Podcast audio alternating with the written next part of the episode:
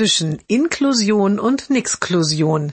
Jeden Montag eine neue Geschichte im Blog von Kirsten mal zwei. Heute die große Schwester des Jungen geht bald in die weiterführende Schule. Aber wo?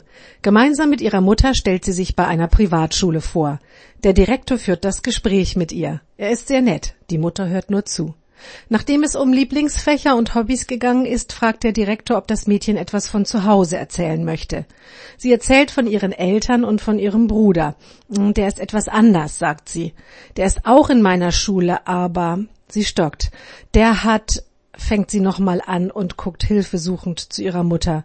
Du weißt doch, wie das heißt, sagt die Mutter. Na ja, versucht das Mädchen zu erklären. Der hat, der hat Inklusion. Der Direktor lächelt. Das finde ich super, sagt er.